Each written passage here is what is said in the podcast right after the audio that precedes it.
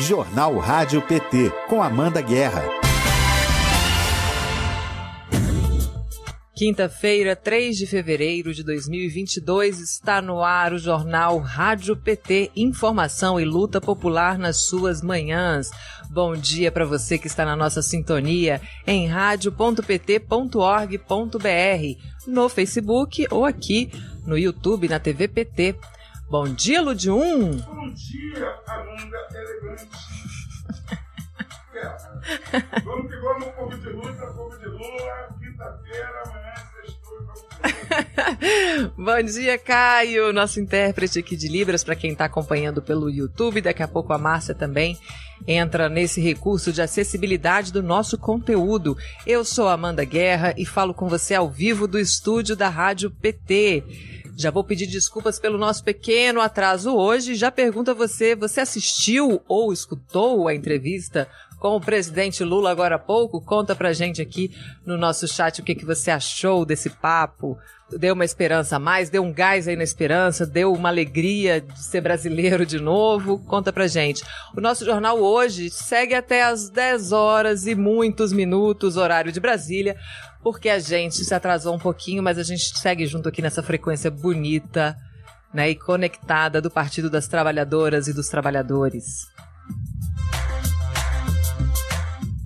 A Polícia Federal concluiu ontem inquérito sobre investigação de documentos é, sigilosos e afirma que Jair Bolsonaro cometeu crime ao, ao, postar parte de um inquérito nas redes sociais no ano passado. O inquérito em questão trata de um suposto ataque hacker ao TSE em 2018.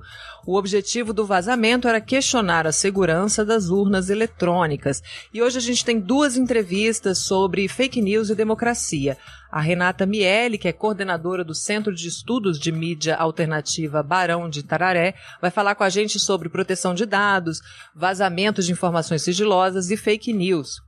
O advogado Jonatas Moretti vai comentar a sequência de crimes e violações do governo Bolsonaro na disseminação de informações falsas. E a pergunta que fica, né? Não vai acontecer nada com, com o presidente? A gente vai saber, né, dentro do, do, do dos trâmites, né, do rito jurídico, o que, que pode ser feito, o que, que não pode ser feito, você fica sabendo daqui a pouquinho nas nossas entrevistas. A Thaís Maciel, que é diretora da Escola Nacional de Formação do PT, vai falar com a gente sobre mais um debate preparatório para a Conferência Nacional Paulo Freire. Está chegando a hora. Ela vai trazer também as atualizações sobre o Nova Primavera. E nesta edição você fica sabendo os destaques do Congresso Nacional e do portal do PT. Participe enviando mensagens e perguntas para o nosso chat Democracia no YouTube, que a esta hora já está uma loucura. Eu adoro essa participação de vocês tão ativa aqui. Manda suas perguntas, as suas dúvidas, a sua saudação para gente aqui que a gente repassa para os nossos convidados. Para você que está pela rádio ou pelo Facebook, você pode mandar para gente a sua mensagem pelo nosso WhatsApp 61 9316 1527. 61 DDD de Brasília, 9316 1527. Se inscreva no nosso canal, curta este vídeo, ative o sininho de notificações para você receber as atualizações em tempo real. Quando uma live for entrar no ar, quando um programa tiver agendado, você já fica sabendo. E compartilhe, claro, a edição de hoje.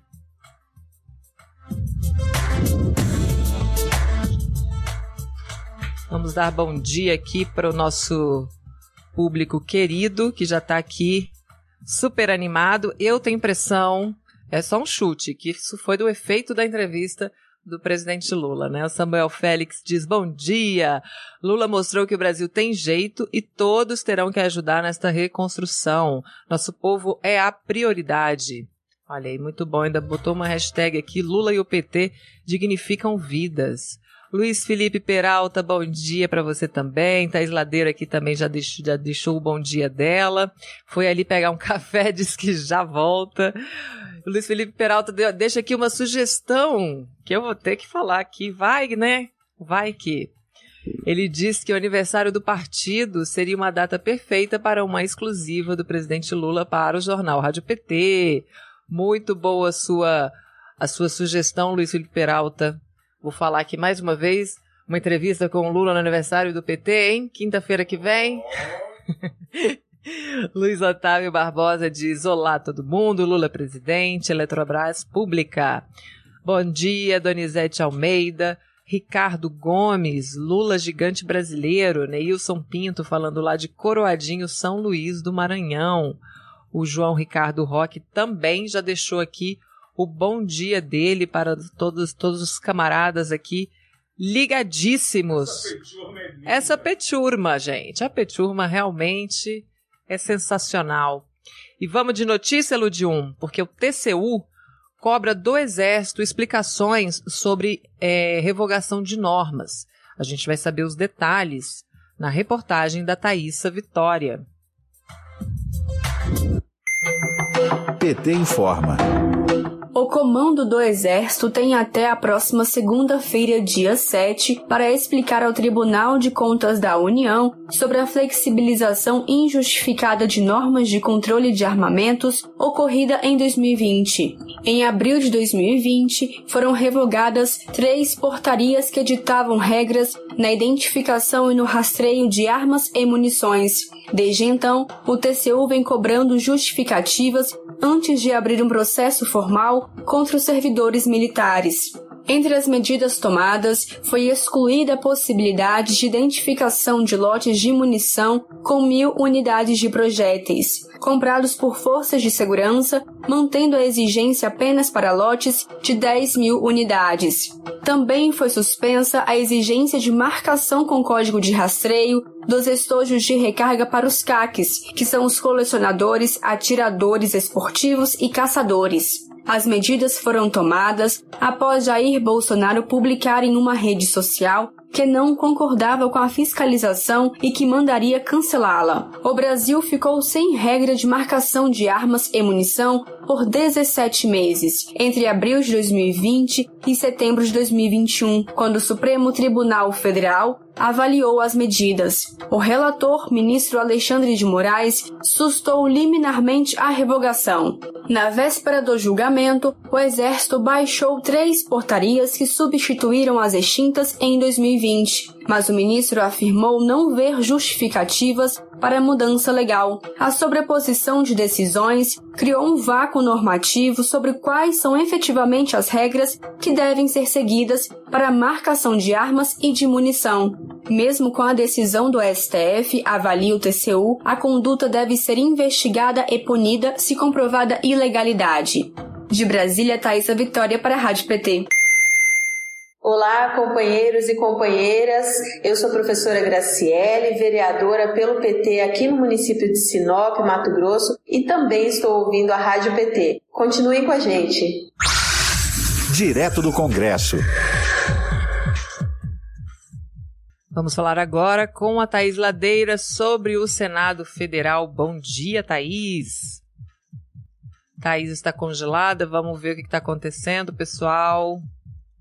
Só um minutinho. Gente, eu vou me dar o direito aqui de colocar a culpa no Mercúrio retrógrado, porque não é possível. A gente está com esse problema aí dos links da comunicação. Eu vou ter que fazer isso, gente. Detesto. Coitado do Mercúrio. Mercúrio apanhando aqui. Então tá, vamos aguardando aqui enquanto isso, vamos dar bom dia aqui. Suemi Stenório, da, da boa tarde. Suemi, você tá falando da onde? Eu imagino que não seja do Brasil, né? Otto Weiss também dá bom dia para o PT, bom dia para o jornal. Joana Araújo também está nos saudando aqui, bom dia para você também. Enquanto a Thaís Ladeira não entra, vamos só revisar aqui essa, esse, atualizar, né? Essa notícia de ontem que que o, a Polícia Federal concluiu que houve crime do Bolsonaro. É isso mesmo, houve crime do Bolsonaro. A esse, é, essa, esse vazamento né, de informações sigilosas é, no ano passado, em uma live do presidente, a gente já tem essa conclusão da polícia. Thaís está pronta? Então vamos direto para Thaís Ladeira. Direto com Thaís Ladeira agora, não é direto. Não, não é, não tá, gente. Eu vou te falar uma coisa. Quem aí teve problema com, com o Mercúrio retrógrado, Thaís? Quem é que já não teve problema com o Mercúrio retrógrado nesta vida? Me conta. Olha, Amanda, tá muito engraçado, porque eu tô ouvindo você e você não me ouve e a gente tenta de novo e de novo.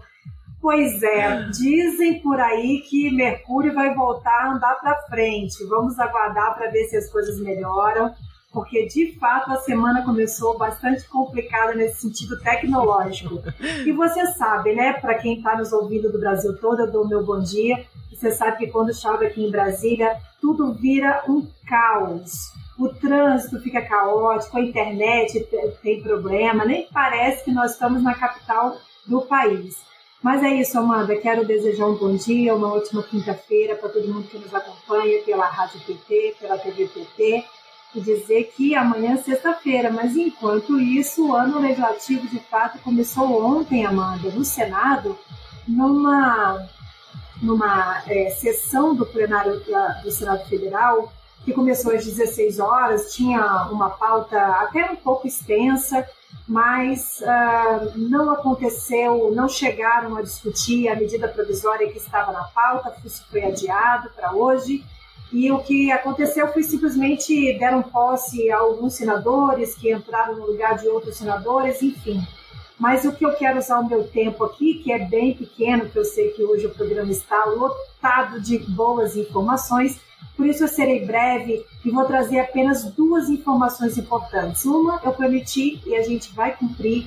Todos os dias vamos ter uma informação nova em relação ao caso Moise.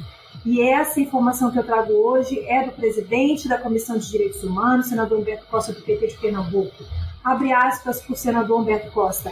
É urgente punir de forma vigorosa os responsáveis pelo assassinato do, do refugiado congolês, o Moise, e a gente está dando ampla cobertura a esse fato. E aí, obviamente, como eu disse ontem, vou reforçar, o senador oficiou várias autoridades para obter mais informações sobre o assassinato, como, por exemplo, o ministro de Estado da Justiça e Segurança Pública, Anderson Gustavo Gomes, ou então Bernardo Laferte, que é coordenador-geral do Comitê Nacional para os Refugiados. Então, Amanda, no âmbito da, eh, da CDH, da Comissão de Direitos Humanos, acontecerão várias oitivas eh, dessas autoridades e o senador Paulo Paim, do PT do Rio Grande do Sul, que preside a Comissão Mista Permanente sobre Migrações Internacional e Refugiados no Congresso Nacional, também vai realizar uma audiência pública para tratar do assunto. Então, são duas medidas, Amanda. É, uma é disputar essas autoridades e, e entrar num processo, é, entre aspas, de investigação, mas a partir da, da de, de é, da escuta, né, do depoimento dessas autoridades. E a outra é a realização de uma audiência pública por parte dessa comissão que é mista, que envolve Câmara e Senado e que trata das migrações internacionais e dos refugiados. Para finalizar, manda uma boa notícia. Uma proposta do Partido dos Trabalhadores e das Trabalhadoras, também das duas casas, tanto do Senado quanto da Câmara, quer aliviar a situação de agricultores e agricultoras que foram atingidos por seca ou pela enchente. Esse projeto está sendo é, proposto pelo senador Jacques Wagner, do PT da Bahia, e pelo deputado federal Pedro Uxai, lá de Santa Catarina, mas na verdade é, é, é, uma ação de, todas, de toda a bancada, toda a bancada do PT, tanto na Câmara quanto no Senado, está subscrevendo, está assinando, está apoiando esse projeto que quer abrir novas fontes de crédito e proteger o país de uma piora no abastecimento de alimentos. Vamos lembrar, Amanda, que são os agricultores familiares, a gente sempre diz isso aqui, que coloca alimentos na nossa mesa, que nos alimenta todos os dias. Então veja bem, se eles não têm crédito para produzir, eles vão acabar encarecendo o produto final. Não tem, é, não tem como escapar dessa equação.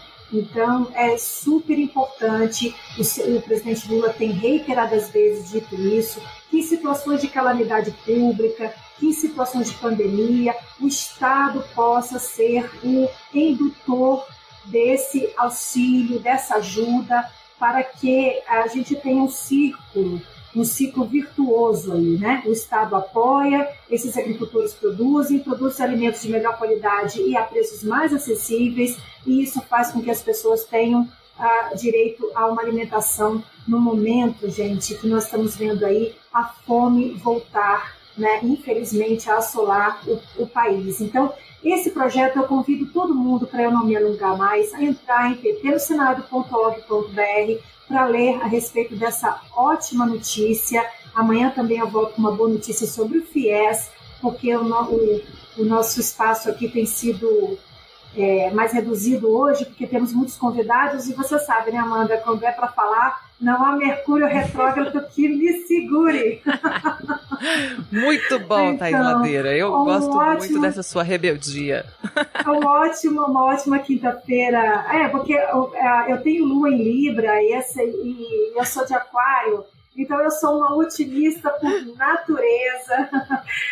Um dia desse eu até estava lendo isso, falei, gente, eu não posso mais falar gratiluz, porque isso pode ser um positivismo tóxico, Amanda. Presta atenção. Depois a gente conversa Cuidado com o cancelamento, Thais Ladeira. Tá certo. Um beijo e até amanhã. Um ótimo dia de trabalho para você. Obrigada para você também. Até amanhã. Nova Primavera.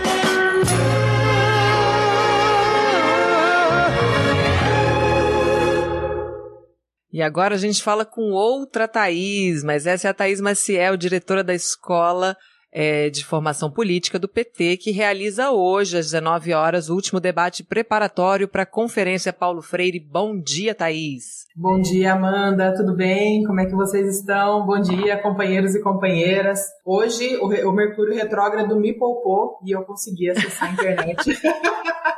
de boa aqui para falar com vocês. É, é verdade, você também foi vítima essa semana, Thaís, eu me lembro, na terça-feira. Hoje vai dar é. certo. Conta pra gente o que, é que vai ser discutido hoje nesse último debate. É o último mesmo? Eu falei correto? É o último debate é o último, antes da conferência, Amanda. né? Isso, é o último. Nós, é, na verdade, né, até para é, explicar, nós estamos organizando a Conferência Nacional de Formação Política né, para os próximos dias 11, 12 e 13 de fevereiro.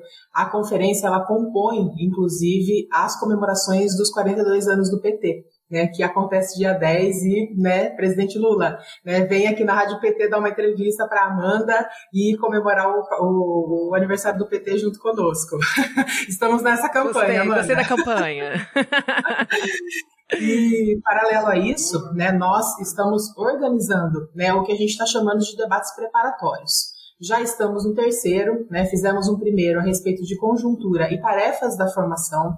O segundo, que aconteceu na semana passada, falando de concepção teórica e metodológica né, da formação política do Partido dos Trabalhadores. E agora, né, esse último, mas não menos importante, né, talvez o tema central da Conferência Nacional de Formação, que vai tratar sobre o Sistema Nacional de Formação Política. Né? Nós já fizemos, né, a Conferência Nacional né, acontece desde o ano passado, com as etapas preparatórias, né, que a gente é, que aconteceu nos territórios e nas regiões todas, né, nos estados de todo o Brasil. Ao total, foram 460 conferências que já aconteceram. Então, esses debates vêm acontecendo com a base do Partido dos Trabalhadores desde meados do ano passado. Né? Mas aí, por conta dos encontros de setoriais e secretarias que aconteceu no final do ano passado também, a gente achou prudente né, alterar a data da conferência para esse ano, né, e aí comemorar o aniversário do PT, falando de muita formação política, e ao mesmo tempo né, a necessidade da gente debater o sistema. Né? Por isso que é tão importante a participação dos companheiros e companheiras, já convido todos para participar, né? será via é, YouTube, pelo YouTube da Escola Nacional de Formação, também o YouTube, YouTube aqui do PT Nacional. Então, todos estão super convidados. E o que, que seria o sistema, Amanda? Né, é, falando um pouco é, do que a gente está pensando né, como Sistema Nacional de Formação. Hoje nós temos a Secretaria Nacional, né, as secretarias estaduais de formação, as secretarias municipais e coletivos de formação, rede de formadores, enfim. Para além disso, nós temos a Escola Nacional de Formação, né, que comigo, companheiro Gilberto Carvalho, a companheira Vivian Farias e a companheira Maria do Rosário né, dirigem a escola, né, Política Nacional de Formação, a Fundação Perseu Abramo, né, que temos o companheiro Luiz Mercadante como presidente, e a Secretaria Nacional de Formação, que é a nossa companheira deputada federal Maria do Rosário, a nossa secretária. Porém, né, o que, que a gente pretende né, com esse sistema? Articular a política nacional de formação mesmo, né, com as tarefas que a formação tem, claro, sempre linkadas à conjuntura e à realidade né, de cada de cada local, com todas as particularidades e as necessidades de cada território, né? Porém, com uma linha geral, né? E com um, um processo, na verdade, de diálogo entre entre as é, entre entre essas instituições, entre escolas, secretarias, em todas as instâncias e a Fundação Perseu Abramo. Então, a ideia é a gente conversar e dialogar muito sobre isso, né? Nós já temos disponível o que a gente fala de texto base, né, é, para a Conferência Nacional. Nós lançamos esse texto base em meados do ano passado, também no início do processo, e agora a gente tem um texto base compilado já, que nós vamos lançar com as contribuições que vieram dos estados e dos territórios, né, para a gente continuar o debate. E hoje né, acontece esse, esse debate preparatório para a gente fazer um esquenta também para a conferência, né? Tão importante. Muito bom. Eu queria que você também comentasse, mas sem contar tudo, porque ontem eu vi o roteiro, a primeira versão do roteiro do aniversário do PT. Doida para contar tudo aqui, mas não posso. O que, que você pode adiantar que vai ter da participação da Escola Nacional no dia inteiro de comemoração que a gente vai ter aqui ao vivo pela, pelo YouTube, pela Rádio PT? Maravilha, Amanda. É, a gente vamos, vamos dar spoiler, né? Fala por partes. Nós estamos organizando uma atividade bem legal, né, para participar com vocês desse dia, né? E aí de uma esquenta mesmo, né? Para a gente comemorar juntos à noite é, com, todo, com todo mundo. Né? Apesar da gente querer estar tá todo mundo junto, a pandemia não nos permitiu, né? então a atividade vai ser 100% online. Então, todos os companheiros e companheiras por aqui terão acesso às comemorações. Então, né, a gente convida vocês para participar conosco. E nós estamos, né, nós vamos falar sobre é, a conferência, mas nós vamos falar também sobre o processo formativo que, nós vamos, que vai acontecer esse ano. Um spoiler aqui, Amanda, do que vai rolar no aniversário do PT, mas também que nós vamos abordar na conferência, é sobre os comitês populares de luta. Né? Então, a gente quer fazer um, um processo, e aí linkado ao Nova Primavera 2022, né, já falando que a gente vai é, lançar o Nova Primavera 2022 na conferência, mas aí detalhes nós vamos falar só lá, né, no aniversário do PT e na Conferência Nacional, então precisam acompanhar a gente aí para comprar, saber de tudo mas nós vamos fazer esse, esse processo todo, tanto no aniversário quanto na conferência também. Thaís Maciel, diretora da Escola Nacional de Formação Política do PT, está com a gente aqui ao vivo no Jornal Rádio PT de hoje. Queria que você aproveitasse, antes da gente se despedir, para você fazer essa convocação para quem ainda não está preparado para hoje à noite, aonde que acessa o link para participar do debate de logo mais.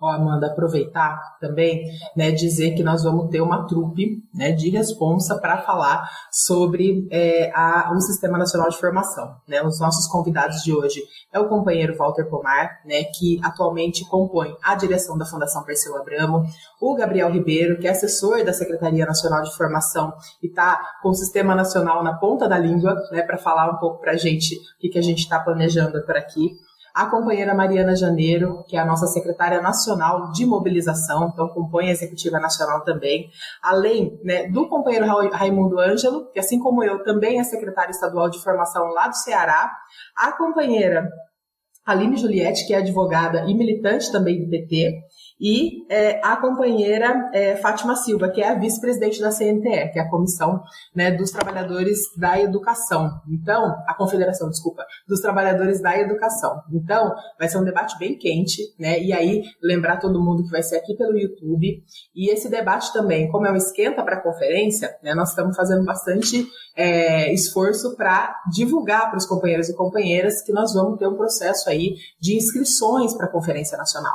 Né, nós, nós optamos desde o ano passado, né, desde quando a gente idealizou a Conferência Nacional, que é parte do projeto Nova Primavera, é, que essa conferência não teria a escolha de delegados, né, a tiragem de delegados. Então, todos os companheiros e companheiras estão super convidados a participar conosco e a fazer esse debate mais aprofundado de metodologia e de Sistema Nacional de Formação, né? E aí que acontece na conferência, tá? Então, a gente está pedindo para fazer inscrição, até para a gente entender o tamanho, né, dos companheiros, o tamanho, né, o tanto de gente que vai participar conosco, que a gente quer que participe muitos companheiros e companheiras, para a gente acolher, né, todos e todas da melhor forma possível. Nós estamos com muito carinho preparando uma programação que ao mesmo tempo, né, tem muito debate, né, muita formulação teórica, mas também, né, muito, muito, muita conversa sobre conjuntura, sobre as necessidades da formação política do PT, não só com, é, não só com os companheiros do Partido dos Trabalhadores, mas também dos movimentos sociais, né, ter a mesa internacional dos partidos né, parceiros da América Latina e da Europa, então vai ser uma atividade bem robusta, né, e aí a gente né, é, pede, pede a todos que façam as inscrições, nós vamos, o, o link está disponível tanto no site da escola, quanto no Facebook, no YouTube, no, no YouTube da escola, no Instagram, e aí a gente disponibiliza em todos os grupos de WhatsApp também. É, vou, o debate de hoje à noite não necessita de inscrição, né? É só mesmo né, os companheiros ficarem ligados, né? Bota o reloginho aí né, do YouTube para despertar às 19 horas e acompanhem conosco, façam suas sugestões, inclusive no chat, que a gente está sempre antenado e sempre ligado ali com essa trupe, né? Inclusive quem vai coordenar hoje o nosso debate é a companheira Maria do Rosário, que é a nossa secretária nacional de formação, né? Então nós vamos estar né, ligados nas contribuições que aparecerem para a gente também no YouTube é, e no Facebook. Então, companheirada, é isso, Amanda. Olha aí o convite, a convocação de Thaís Maciel. Então participe hoje às 19 horas. Muito obrigada, muito obrigada, Thaís, pela sua participação com a gente. Foi breve, mas deu o recado. E eu sei que vocês vão ficar atualizando a gente sobre Nova Primavera. E no dia do aniversário do PT a gente vem com aquela participação mais que especial. Muito obrigada, bom dia. Obrigada, Amanda. Eu que agradeço. Um abraço para os companheiros e companheiras e a gente se encontra na luta, mas também no debate de hoje à noite e na Conferência Nacional. Um abração, Amanda. Maravilha. Um abraço. É isso aí, a TV PT vai transmitir, hein? Então, 19 horas você consegue acompanhar pelo YouTube da Escola Nacional de Formação ou aqui com a gente na TV PT. Participe, dê, deixe a sua contribuição e faça logo a sua inscrição para a Conferência Nacional. Agora a gente vai falar com o líder do PT na Câmara, deputado Reginaldo Lopes. Direto do Congresso. Bom dia, líder. Como vai? Bom dia, Amanda. Bom dia, nossos militantes, simpatizantes que acompanham a nossa TV PT. Uma alegria poder estar aqui trocando algumas ideias. Bem-vindo mais uma vez aqui a esse espaço. E a ideia é bem trazer uma, uma atualização, né? São inícios, é, o início das atividades no Legislativo. Eu queria que o senhor pudesse atualizar a gente o que, que tem na pauta de hoje, né? E como é que vai ser a atuação da bancada. Olha, hoje nós temos uma pauta mais de decreto legislativo, né? Que são acordos internacionais, protocolos, e uma medida provisória que já perdeu o efeito, né? Então, sem matérias importantes, diria. Tem a abertura do ano legislativo, que ocorreu ontem na casa, e o presidente da República compareceu na abertura dos trabalhos, trouxe a mensagem presidencial, e no seu discurso, como ele tem uma meta no país de mentir oito vezes ao dia, ele mentiu várias vezes durante o discurso. Né? Ele afirmou que deu aumento aos professores, Armanda, de 33%. É, então, eu fiquei até feliz, sabe por quê? O governo federal ele tem responsabilidade com os professores universitários e os professores dos institutos federais. É a única educação que o MEC cuida. O restante do ensino médio, quem é responsável são os governadores e os ensinos da escola básica é, são os prefeitos, são os municípios. Então, na verdade, ele está falando de uma lei que o presidente Luiz Inácio Lula da Silva criou em 2008, que é o Piso Nacional de Valorização do Magistério, dos professores, das professoras, dos educadores, junto com a transformação do Fundef, que era a escola básica no Brasil era de 7 até 14 anos. O presidente Lula passou de 0 até 17 anos. E nesse sentido, o presidente Lula criou, o parlamento aprovou a lei que valoriza, né, que criou um indicador para reajustar anualmente o salário dos professores e professoras no Brasil. E aí o governo federal, Bolsonaro, tem a cara de pau de mentir perante o Congresso Nacional, falando que ele promoveu um aumento, né?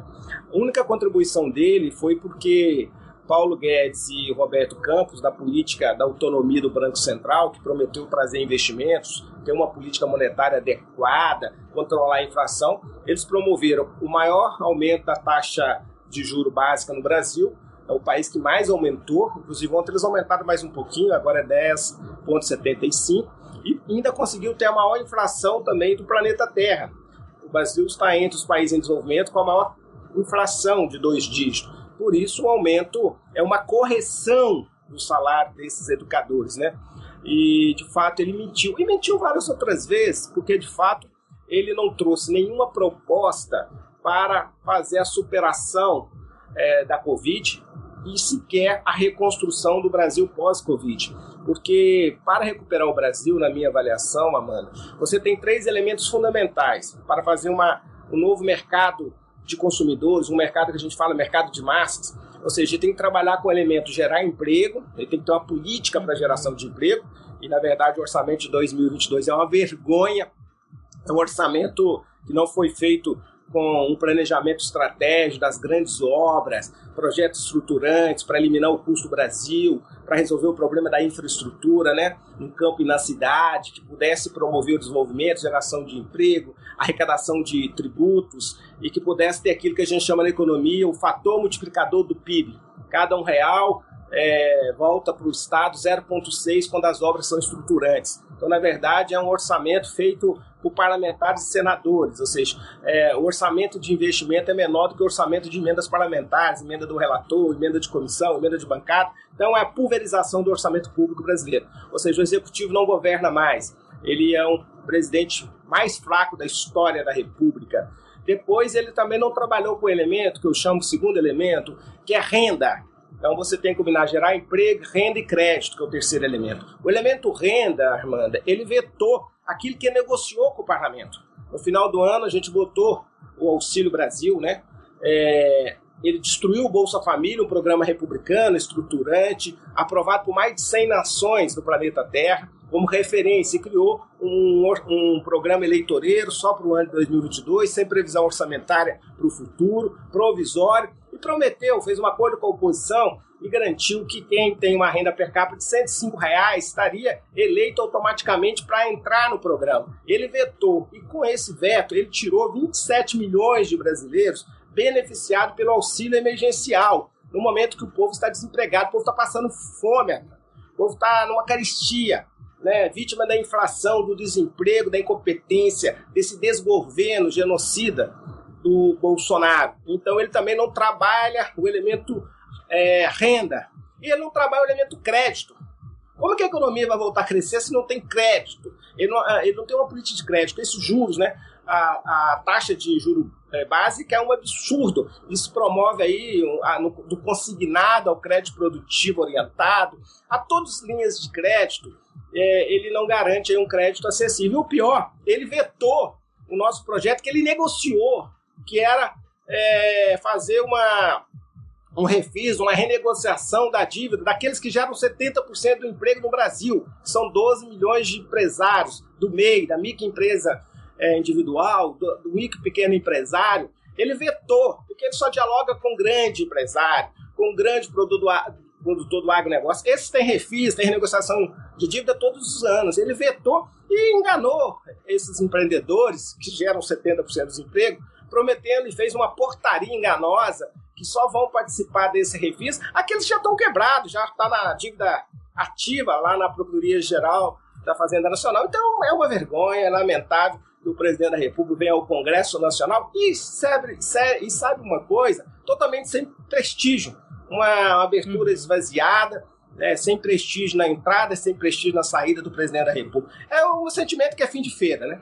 Exato, a gente acompanha isso também e acompanha também a atuação das bancadas, porque esse ano promete, né, líder? A gente aguarda vocês aqui de novo na participação nesse espaço até amanhã. Não sei se é o senhor que, que, que participa amanhã, mas eu acho que a gente volta a se ver então na semana que vem. Amanhã deve vir alguém da comunicação da liderança e a gente conversa mais sobre essa atuação. Muito obrigada.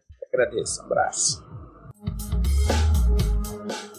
E tem gente nova chegando no partido, vamos conferir.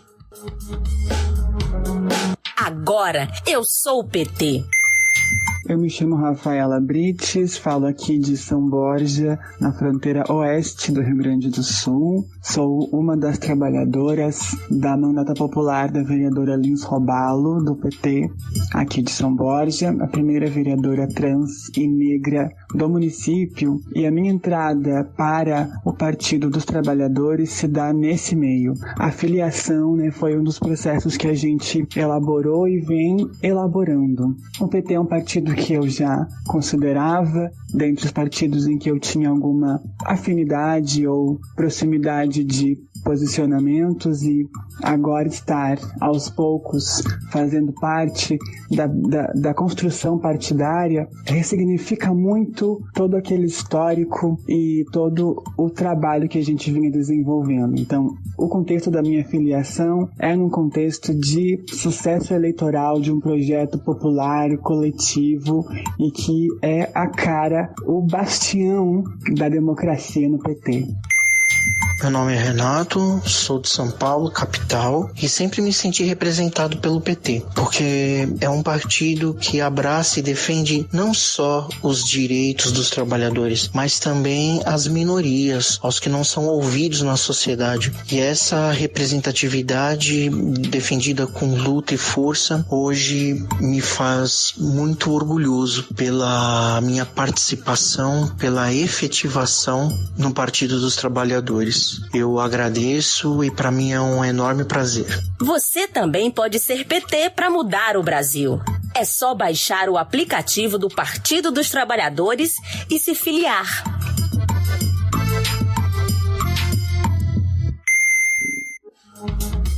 E além do aplicativo, você também pode acessar pt.org.br barra filiação e fazer seu processo inteiro por lá. Super simples, super fácil venha você também ser PT. E vamos para nós para mais uma entrevista do dia que hoje está animado.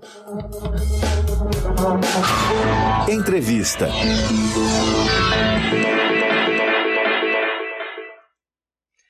A jornalista e coordenadora do Centro de Estudos da, é, da, Mídia Alternativa Barão de Tararé, Renata Miele, fala com a gente agora sobre fake news e democracia. Bom dia, Renata, bem-vinda ao jornal Rádio PT. Bom dia, Amanda. Bom dia a todos e todas que estão acompanhando aqui a TV PT e a Rádio PT. O, o, o Renata, a gente estava comentando, né, do vazamento de dados, da conclusão da Polícia Federal de que aquela, né, aquela exibição de dados sigilosos pelo presidente foi criminosa, né, foi concluído que é crime. E a gente sabe também que o delegado que comandava aquela suposta invasão hacker teve que ser afastado porque claramente ele contribuiu com o crime do presidente. Aí eu te pergunto, como é que a gente pode falar em dados, é, proteção de dados, se há esse aparelhamento pelo governo federal das instituições que deveriam né, justamente proteger essas informações? Bom, é muito grave, né? Eu acho que tem dois aspectos que a gente precisaria observar. Primeiro, houve uma quebra, né? Houve um ataque ao sistema do TSE que corretamente foi objeto de uma investigação sigilosa para que se chegasse nos responsáveis e se punissem os responsáveis que promoveram um ataque ao sistema e vazaram dados é, de cidadãos brasileiros, do sistema eleitoral. Então, dentro do, do ordenamento jurídico criado pela Lei Geral de Proteção de Dados Pessoais, você tem ali a previsão de medidas que precisam ser adotadas em caso de uh, ataque, vazamento, para que haja esse tipo de uh, investigação e de responsabilização dos culpados e também há a necessária mitigação quando houver danos aos titulares dos dados. Isso é uma questão. A outra questão, Amanda, que chama atenção é que o que ocorreu de fato é que uma pessoa, que era o, o, o delegado, que tinha as informações sigilosas em função do seu papel na investigação, tomou uma decisão deliberada de pegar o conteúdo daquela investigação e entregar para o presidente da República, né? E para um deputado federal que nega o envolvimento no caso. Então, isso é está além, digamos assim, do próprio escopo da LGPD, porque isso foi, por isso que é um crime, um crime é, cometido em função de uma posição privilegiada, e o presidente da República e o, e o parlamentar que tiveram acesso a isso também têm uma posição privilegiada e usaram esse essa informação, esse conteúdo, para fazer uma propaganda política para desestabilizar a democracia e a, a, a, e, o, e a lisura, né, a rigidez do processo eleitoral. Então, eu acho que a conclusão né, do, do, do inquérito é, que determinou que houve de fato crime é correta e infelizmente não houve é, o indiciamento né, do presidente porque a delegada que, que liderou, né, que comandou esse caso, ela chegou à conclusão de que não poderia fazê-lo em função do fórum privilegiado tanto do deputado Felipe Barros quanto do presidente Jair Bolsonaro. Mas a, o crime é, é, explícito e eu acho que a gente, a, o, o, judiciário brasileiro, o STF, vai ter que é, encontrar um meio de fazer com que o presidente responda por um crime cometido contra a democracia, né?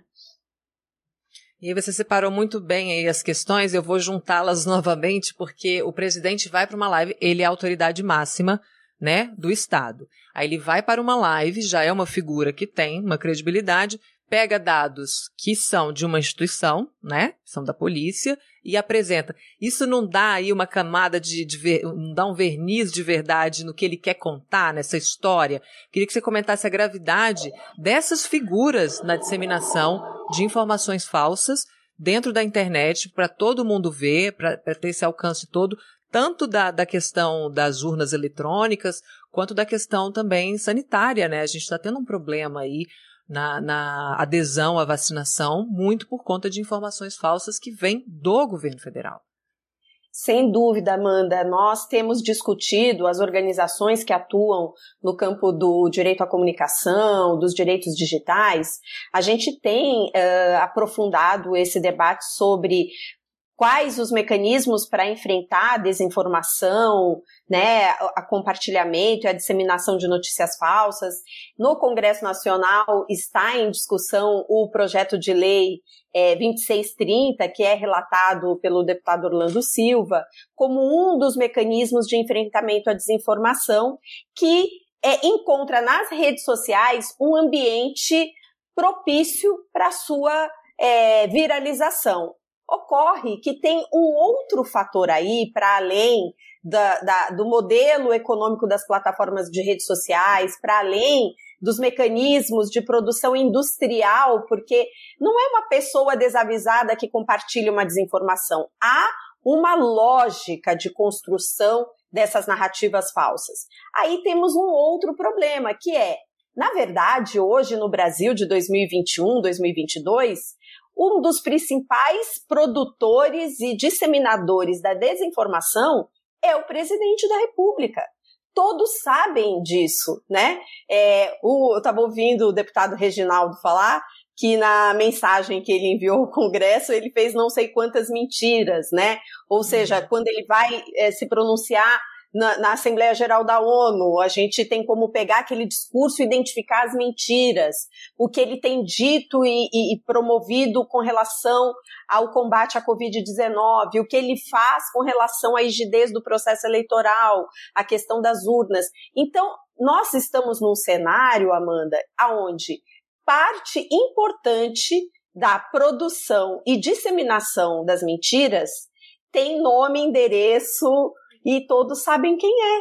E em função de um, de um, primeiro, de um discurso equivocado sobre liberdade de expressão.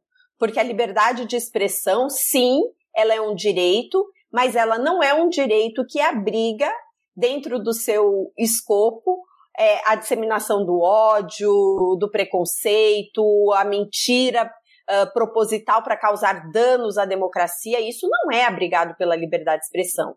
Então, nós temos, por um lado, setores bolsonaristas usando um direito que é tão caro à democracia para promover esse tipo de discurso, e de outro lado, de novo, esbarramos na questão é, da, do foro privilegiado que o presidente da República é, possui. Então, eu penso, Amanda, que a sociedade brasileira é, não é um debate simples, mas ela vai precisar enfrentar uma discussão de que maneira podemos é, responsabilizar agentes públicos pela disseminação desse tipo de desinformação. E aí eu volto a falar do projeto de lei 2630, que tem toda uma sessão que trata, é, digamos, buscando dar mais responsabilidade para o tipo de conteúdo disseminado por pessoas que possuem cargos eletivos, porque essas pessoas elas precisam ter uma responsabilidade maior, afinal elas têm cargos é, eletivos importantes e como a gente realiza isso dentro de um contexto também da necessidade dessas pessoas que possuem cargos públicos não serem perseguidas pelas suas manifestações. Então, discutir do ponto de vista da sociedade o limite entre o que é uma manifestação que precisa ser protegida, por mais crítica que ela seja, que é legítima e que contribui para o debate público, e o que está ultrapassando esse limite e promovendo a desestruturação da democracia, a morte, e como, quando a gente ultrapassar esse limite, que tipo de responsabilização pessoas com cargos eletivos podem ter. Então, essa é uma discussão muito complexa, mas é, é, é, é necessária que a gente enfrente, né? Ela é urgente, né, Renata? Também em agosto do ano passado, o TSE proibiu que as administradoras das redes sociais repassassem dinheiro para canais bolsonaristas que divulgavam fake news sobre as urnas eletrônicas, né? E o Bolsonaro, claro, alega que é censura, né, que fere a, a liberdade de expressão. Aí tem uma pergunta que são muitas aqui, na verdade.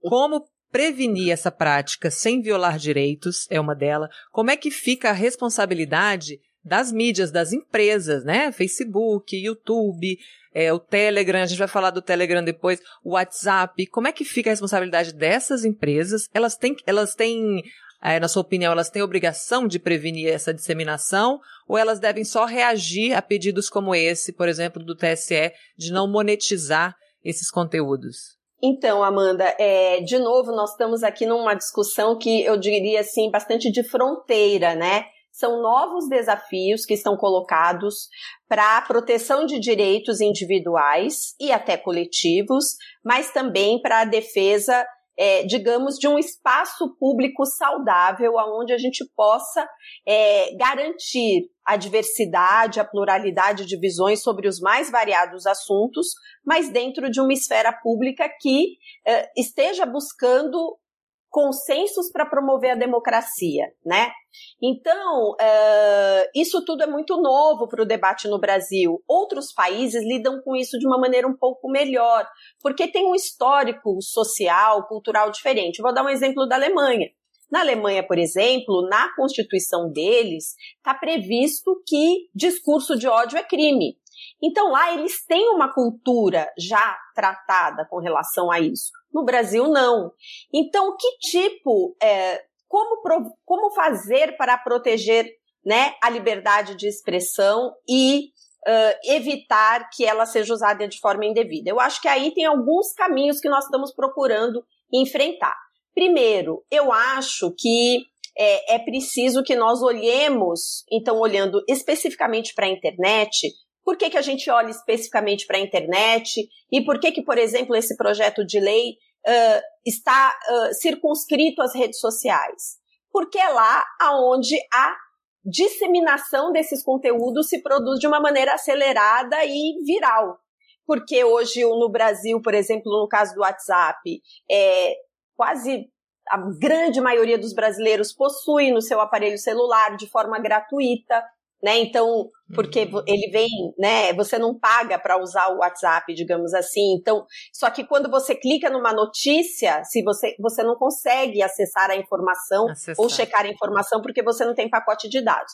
Então, eu acho que não tem uma bala de prata, Amanda, que resolva o problema. As plataformas, elas têm que agir dentro do escopo determinado da, na legislação brasileira.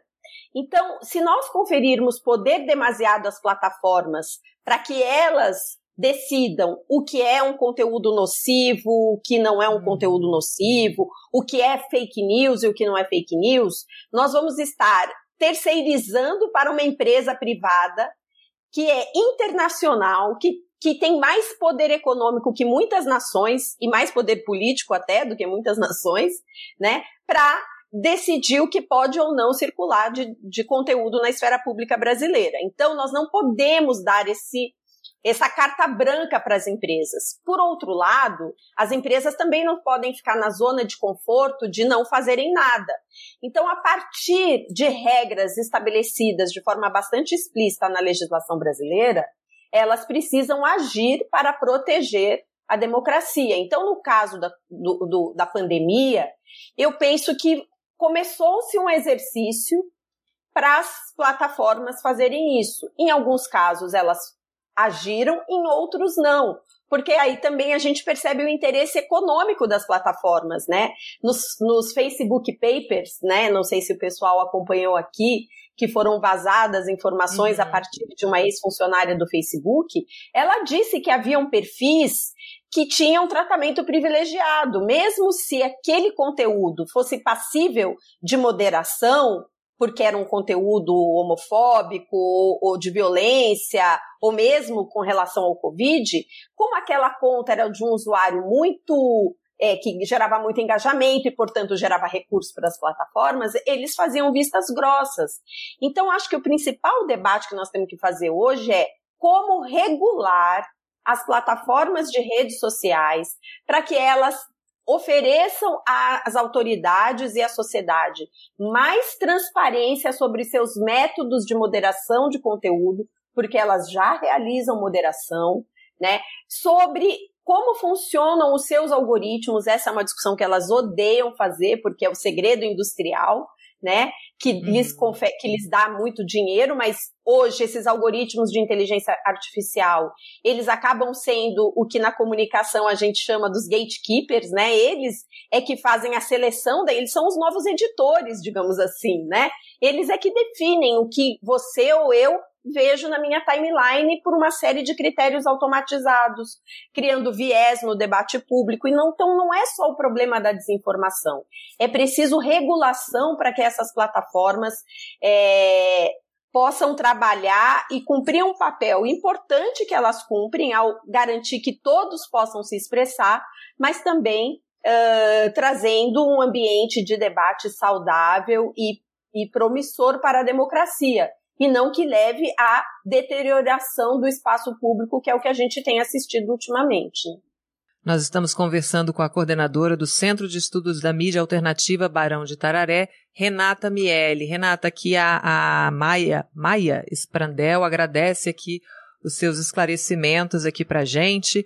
A Maria Aparecida desabafa que quem trouxe isso foi a família genocida né, a Josi Negreiros também aqui se manifesta que em nome da liberdade de expressão e de opinião se comete todos os crimes, né, possíveis, e imagináveis nas redes. É preciso sim estabelecer regras claras a respeito.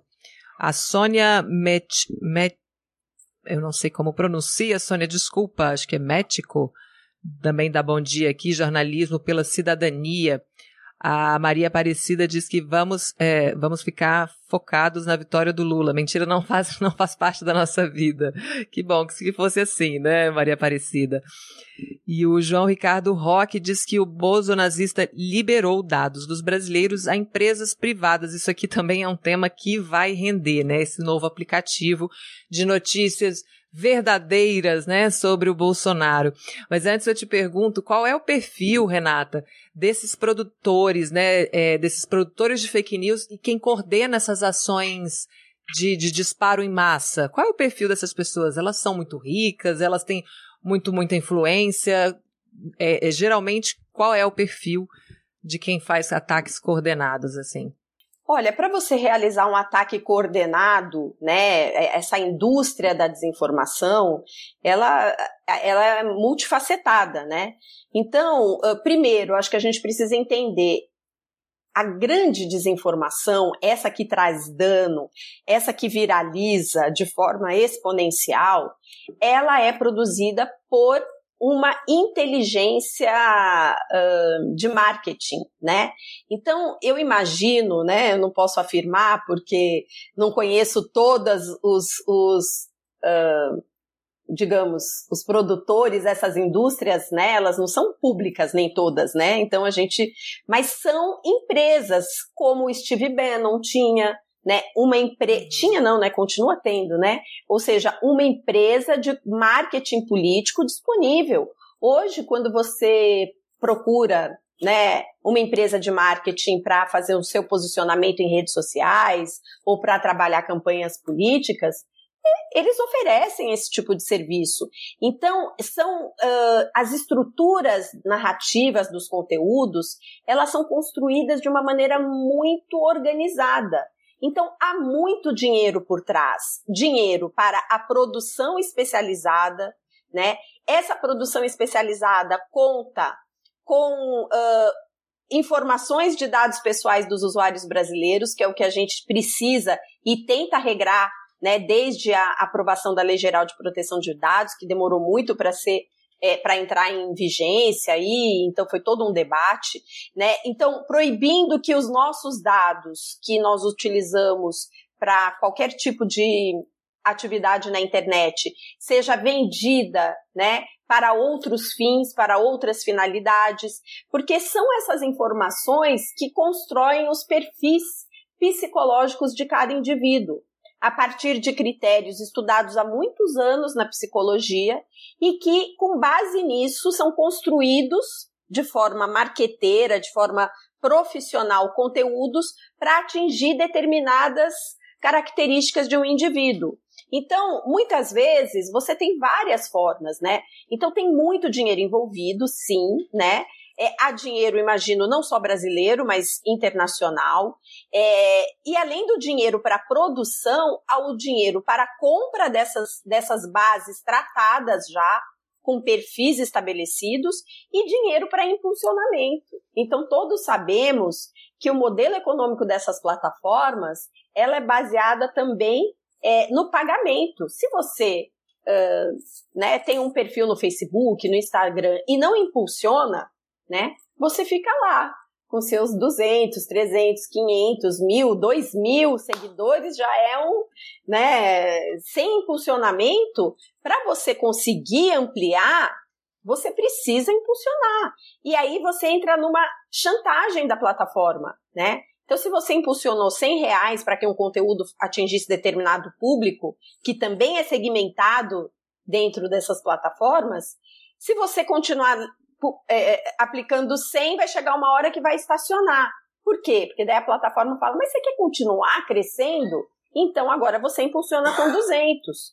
Só que nós não estamos falando de 200, 100 reais. No caso dessas campanhas coordenadas, são milhões de reais. É a contratação de tecnologias externas às plataformas para fazer disparo em massa, é, para contratar o que a gente chama hoje de trolls, muita gente chama de bot, mas o bot mesmo não é um problema a conta automatizada. A conta automatizada ela pode ser usada para uh, propósitos positivos. O problema é que hoje você tem um exército de seres humanos contratados para replicar conteúdos é, de desinformação e de discurso de ódio né? Então, assim, é, um, é uma estrutura muito, uh, muito profissional e que requer, sim, muito dinheiro para funcionar e atingir os objetivos que, que são colocados, né? É isso. Renata, a, a Josi Negreiros aqui está dando parabéns pelo seu engajamento e luta por uma normatização das redes sociais, salve o Centro de Estudos e Pesquisas Barão de Tararé. E o Luiz Felipe Peralta também faz aqui uma sugestão, agradece pela entrevista. Excelente entrevista. Sugiro aqui aos companheiros que se inscrevam no canal do Centro de Estudos da Mídia Alternativa Barão de Tararé.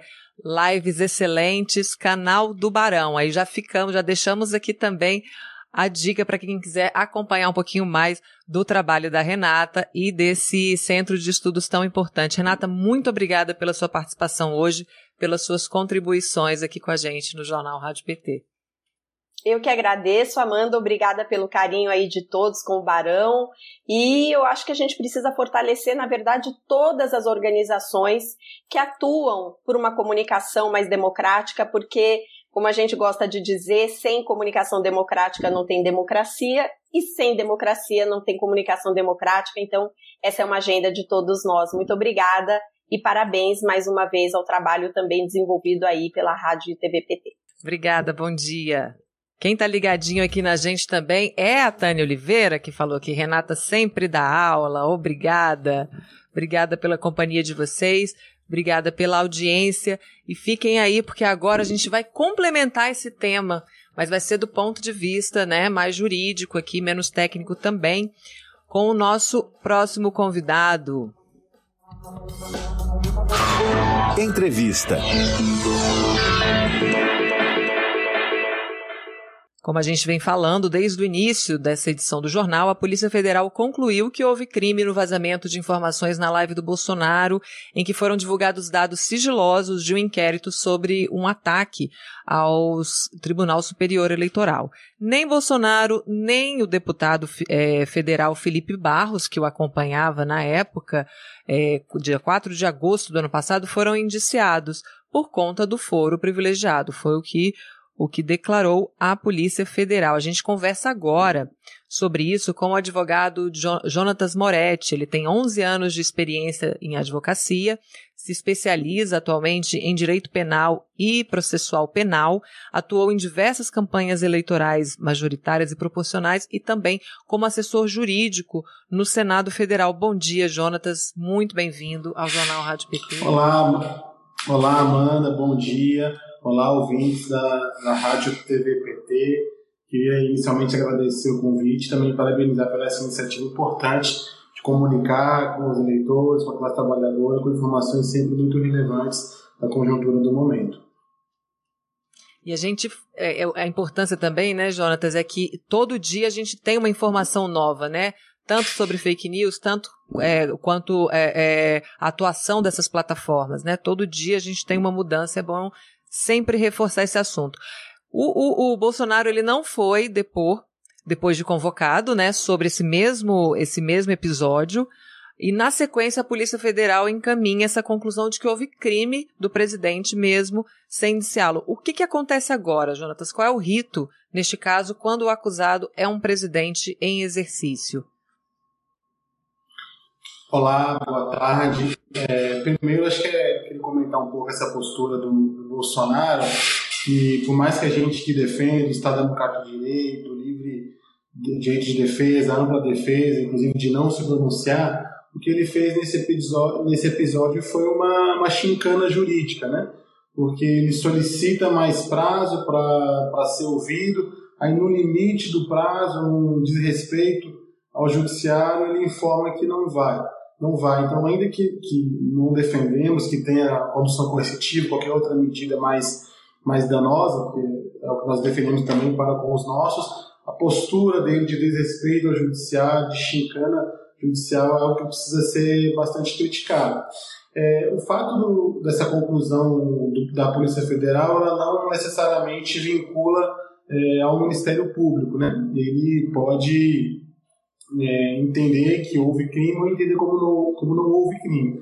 Do ponto de vista, fazendo essa análise jurídica e política, ver como tem sido a postura do Procurador-Geral da República, eu creio que esse ano não deva ter uma movimentação muito incisiva é, em relação a uma denúncia contra o presidente da República, até porque a ser ofertada teria que ser aprovada pela, pela, pela, pela Câmara dos Deputados.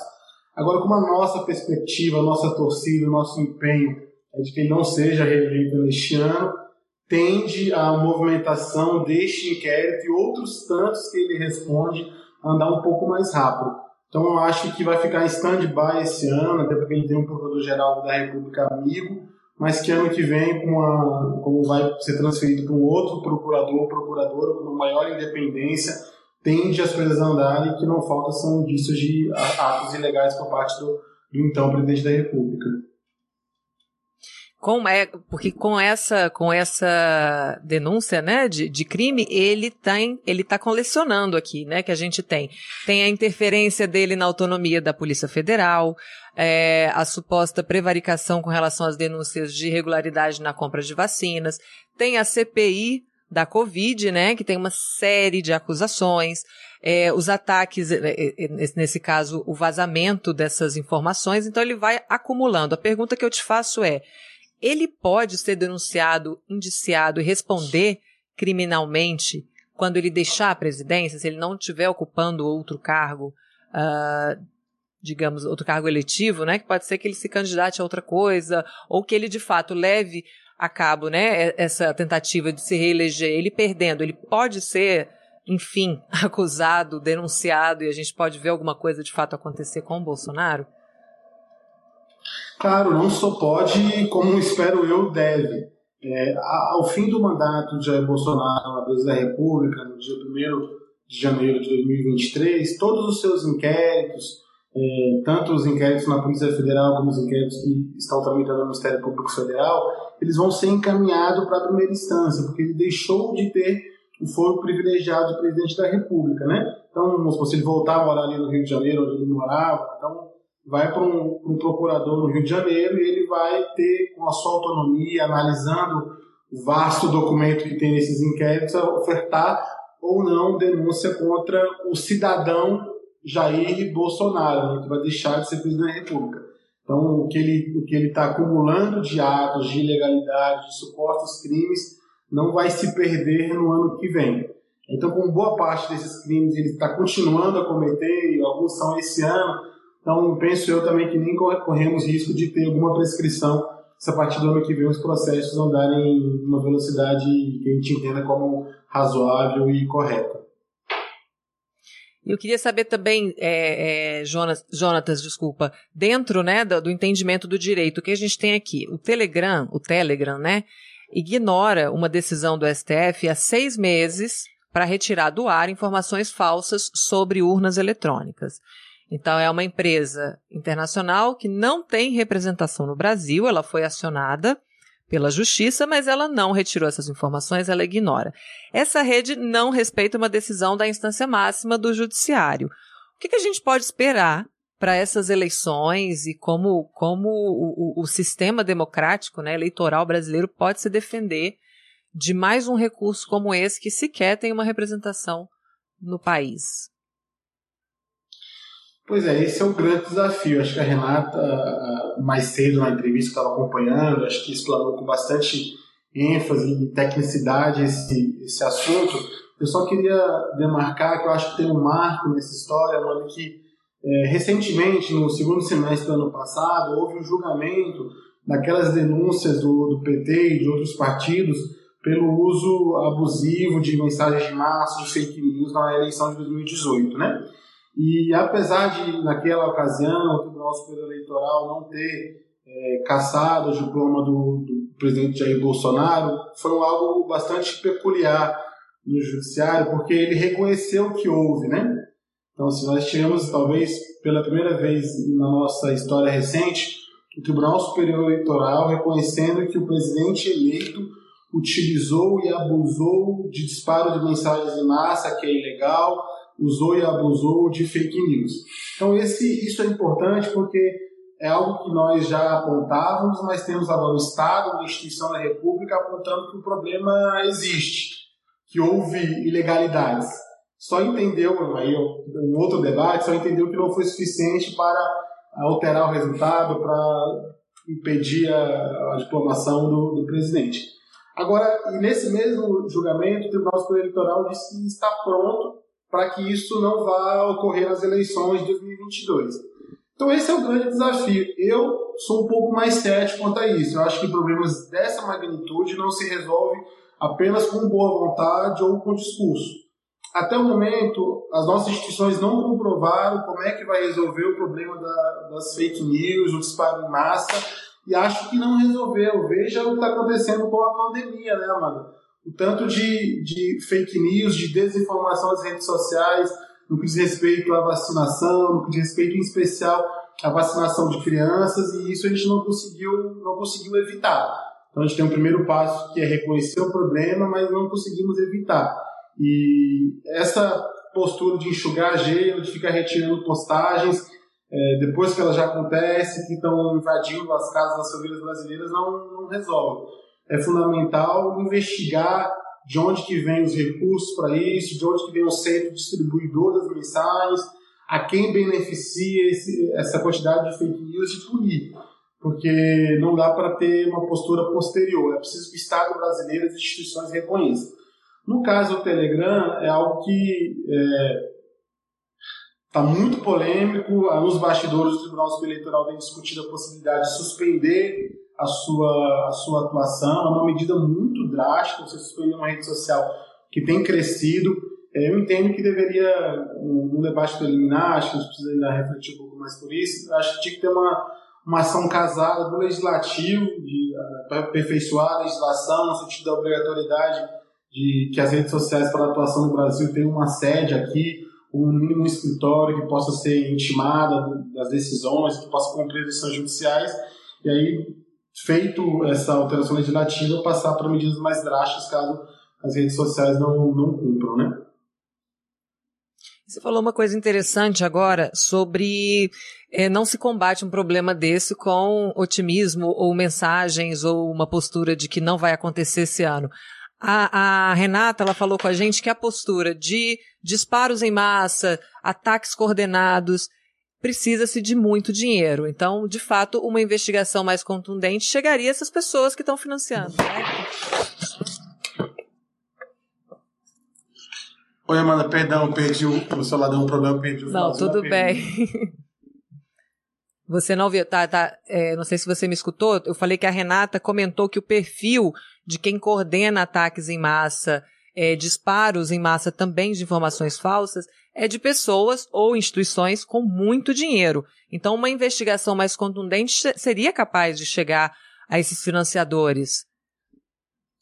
Sem sombra de dúvidas. Inclusive, já tem um desses inquéritos que tramitam, um, dessas abas dos inquéritos que tramitam de news no Supremo Tribunal Federal, já tem um conjunto de, de empresários financiadores ou supostos financiadores, ao menos do lado do Bolsonaro. Muitos deles já foram citados. Próprio velho da Van, é, o dono da rede de, de, de, de estudo de inglês, o Wizard, que inclusive teve cargo no governo Bolsonaro. Todos esses já têm indícios de, de financiamento. Só que aí há uma certa morosidade na, na aplicação. Mas sem sombra de dúvidas eu concordo com a Renata, assim, acho que a busca é, da, da fonte ou da raiz desse problema é a descobrir o financiamento disso. O financiamento é a quem interessa, né? E não é, assim, a quem interessa é algo bastante claro para quem acompanha as redes sociais, para quem está em grupos de WhatsApp.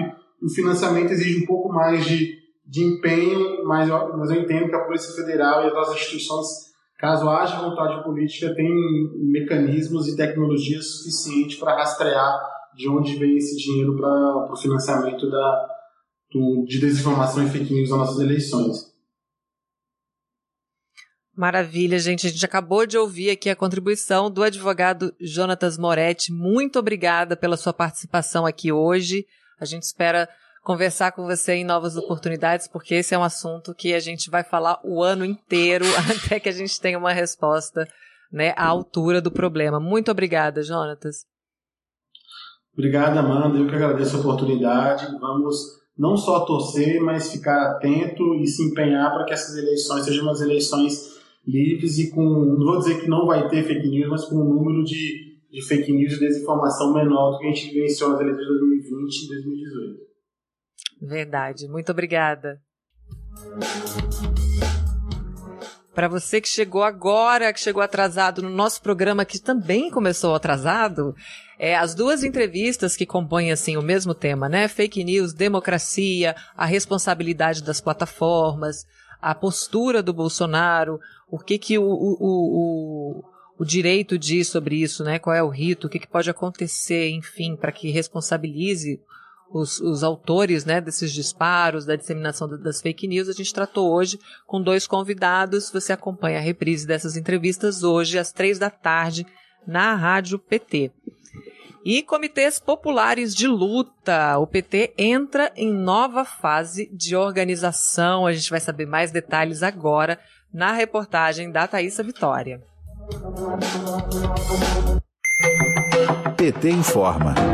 Para o PT, 2022 não será apenas um ano de eleições, será também o ano em que o partido vai dar um salto organizativo, político e de formação. As palavras são da presidenta nacional do PT, Gleisi Hoffmann, durante o seminário Resistência, Travessia e Esperança. E isso vai ocorrer com a criação de milhares de comitês populares de luta no Brasil e no estrangeiro, espaços que a militância vai poder se comunicar com a direção nacional, receber capacitação, formação e ser orientada sobre como mobilizar sua comunidade para a defesa de um país mais democrático e justo. Sobre os comitês, Glaze Hoffman explicou, entre aspas, queremos que esses comitês sejam embriões de organização popular. Precisamos de participação e apoio. Segundo Sônia Braga, secretária nacional de organização, e Lucinha Barbosa, secretária de movimentos populares e políticas setoriais, os comitês vão permitir ações coordenadas e executadas ao mesmo tempo em todo o país. A divulgação, o registro dos comitês e a distribuição de cartilhas de orientação vão começar em breve. O objetivo é criar ainda no primeiro semestre 5 mil comitês populares de luta, organizados em um espaço físico ou simplesmente no aparelho de celular. A secretária de Movimentos Populares e Políticas Setoriais, Lucinha Barbosa, afirma que é necessário organizar a classe mais pobre do Brasil. Vamos ouvir. Mas para isso nós precisamos organizar a classe mais empobrecida deste país. Os comitês populares de luta é, é este esforço de ajudar a classe trabalhadora a se organizar. Então a militância do nosso partido precisa conceber que essa tem que ser uma tarefa das mais importantes desse, no, desse nosso novo período ajudar a classe trabalhadora no seu bairro, no seu gueto, na sua aldeia, no seu quilombo, no seu assentamento, a se organizar e estar em constante movimento. O diretor da Escola Nacional de Formação do PT, Gilberto Carvalho,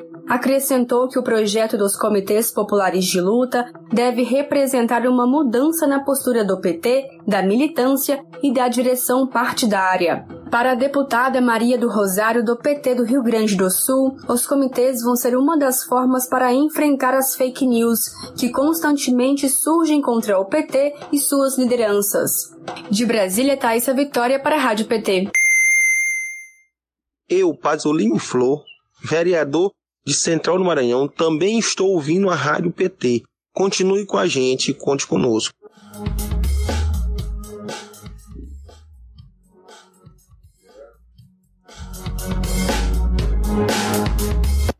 Destaques do portal pt.org.br.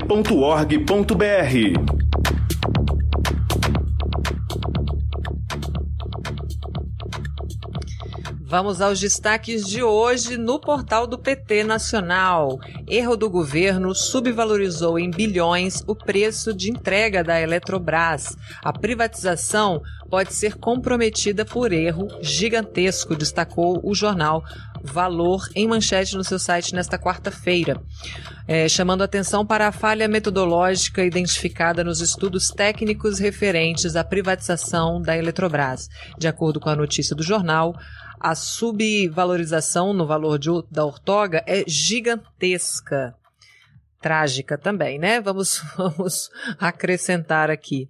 Bibimob. Quem ouviu falar deste aplicativo aqui que está sendo o maior sucesso? Porque Araraquara criou um aplicativo que repassa 95% para os motoristas. Ele foi idealizado pelo prefeito da cidade, o Edinho Silva, do PT. E do PT, claro, Ludio, sempre do lado do povo. O aplicativo já completou um mês hoje. Hoje ele faz aniversário de um mês e é sucesso no município por retornar essa, essa fatia, né, ao, ao motorista, o valor da corrida e dar mais segurança a usuários. Repetindo, 95% do valor da corrida é repassado ao motorista. Nada mais justo. Já vou dar o spoiler, eu já convidei o prefeito Edinho Silva, ele vai participar aqui com a gente Eu vou passar a data depois para vocês e a gente vai conversar sobre esse aplicativo e torcer para que esse aplicativo, né, ultrapasse fronteiras e se espalhe pelo Brasil, porque aí sim, aí sim a gente vai ter dignidade para esses profissionais de aplicativos, né? E o outro destaque também, é, só para atualizar vocês, gente, esses destaques que eu estou dando aqui, eles já estão publicados, estão acabando o jornal, não agora, espera acabar o jornal. Você vai lá e acessa o portal e acompanha essas notícias. O avanço armamentista mata, sobrecarrega o SUS e gera custos para a saúde. Em 2020, 17,2 é, 17 mil e agora eu não sei, gente, se esse número aqui é mil ou milhões, tá? Tá 17,2 mil pessoas foram internadas por lesões causadas por armas de fogo no Brasil. A bancada do PT e organizações sociais denunciam uh, o projeto de lei que tramita no Congresso e que quer, né, facilitar ainda mais o acesso a essas armas. Então, a arma só tem uma finalidade, né, gente, que é matar. Esse argumento de proteção, ele não vale tanto é que a gente vê as internações e isso onerando o Sistema Único de Saúde, que é quem recebe essas vítimas, né? Acidentes de trânsito, acidente por bala, é, todas essas pessoas vão ser absorvidas pelo Sistema Único de Saúde. Então, o, o, o dano de, de uma população armada, é, e no caso, né, bolsonarista, porque está alinhada ideologicamente com, com, com o presidente, o dano é gigantesco. A gente né, ainda não tem dimensão do problema que é o Brasil se armando desta maneira. Bom, esses o destaques. Vai perder igual o tal do inominável perdeu a no episódio do Rio de Janeiro. Ah, ainda tem isso também que o Lud ressaltou aqui muito bem. A gente tem muito roubo de arma, muito roubo de arma. Então, você tem uma arma, você fica, na verdade, muito mais exposto, porque elas são caras. Então você pode ser sofrer um assalto justamente por ter uma arma. Então é um é de um engano gigantesco. Então acompanhe essas, essas, essas reportagens e outras notícias também em pt.org.br. O jornal Rádio PT de hoje fica por aqui, a gente terminando apenas 41 minutos depois do horário. Mas você pode seguir ligado em rádio.pt.org.br também ficar com a gente lá no Spotify, porque a gente tem um perfil Rádio PT, você aproveita os nossos conteúdos. Muito obrigado aos 21 diretórios estaduais do PT que nos apoiam na transmissão do jornal todos os dias aqui pelo Facebook. A gente volta amanhã ao vivo, a partir das nove da manhã, na Rádio PT na internet, na TV PT no YouTube e também no Facebook. Siga a gente nas redes sociais. Caio, desculpa, tô acelerando aqui. O Caio tá aqui na interpretação de Libras e tá aqui penando para me acompanhar. Obrigada, Caio. Vamos junto. A gente volta amanhã, mas você pode continuar com a gente também, além da rádio, nas redes sociais. O perfil da Rádio PT no Twitter é arroba Rádio PT Brasil. E o PT Nacional está presente em todas as redes sociais como arroba PT Brasil. Siga e fique por dentro, em primeira mão, de todas as atualizações do partido. Muito obrigada pela sua companhia, pela sua participação e pela sua sintonia. Rádio PT, aqui toca democracia. Rádio PT, aqui toca democracia.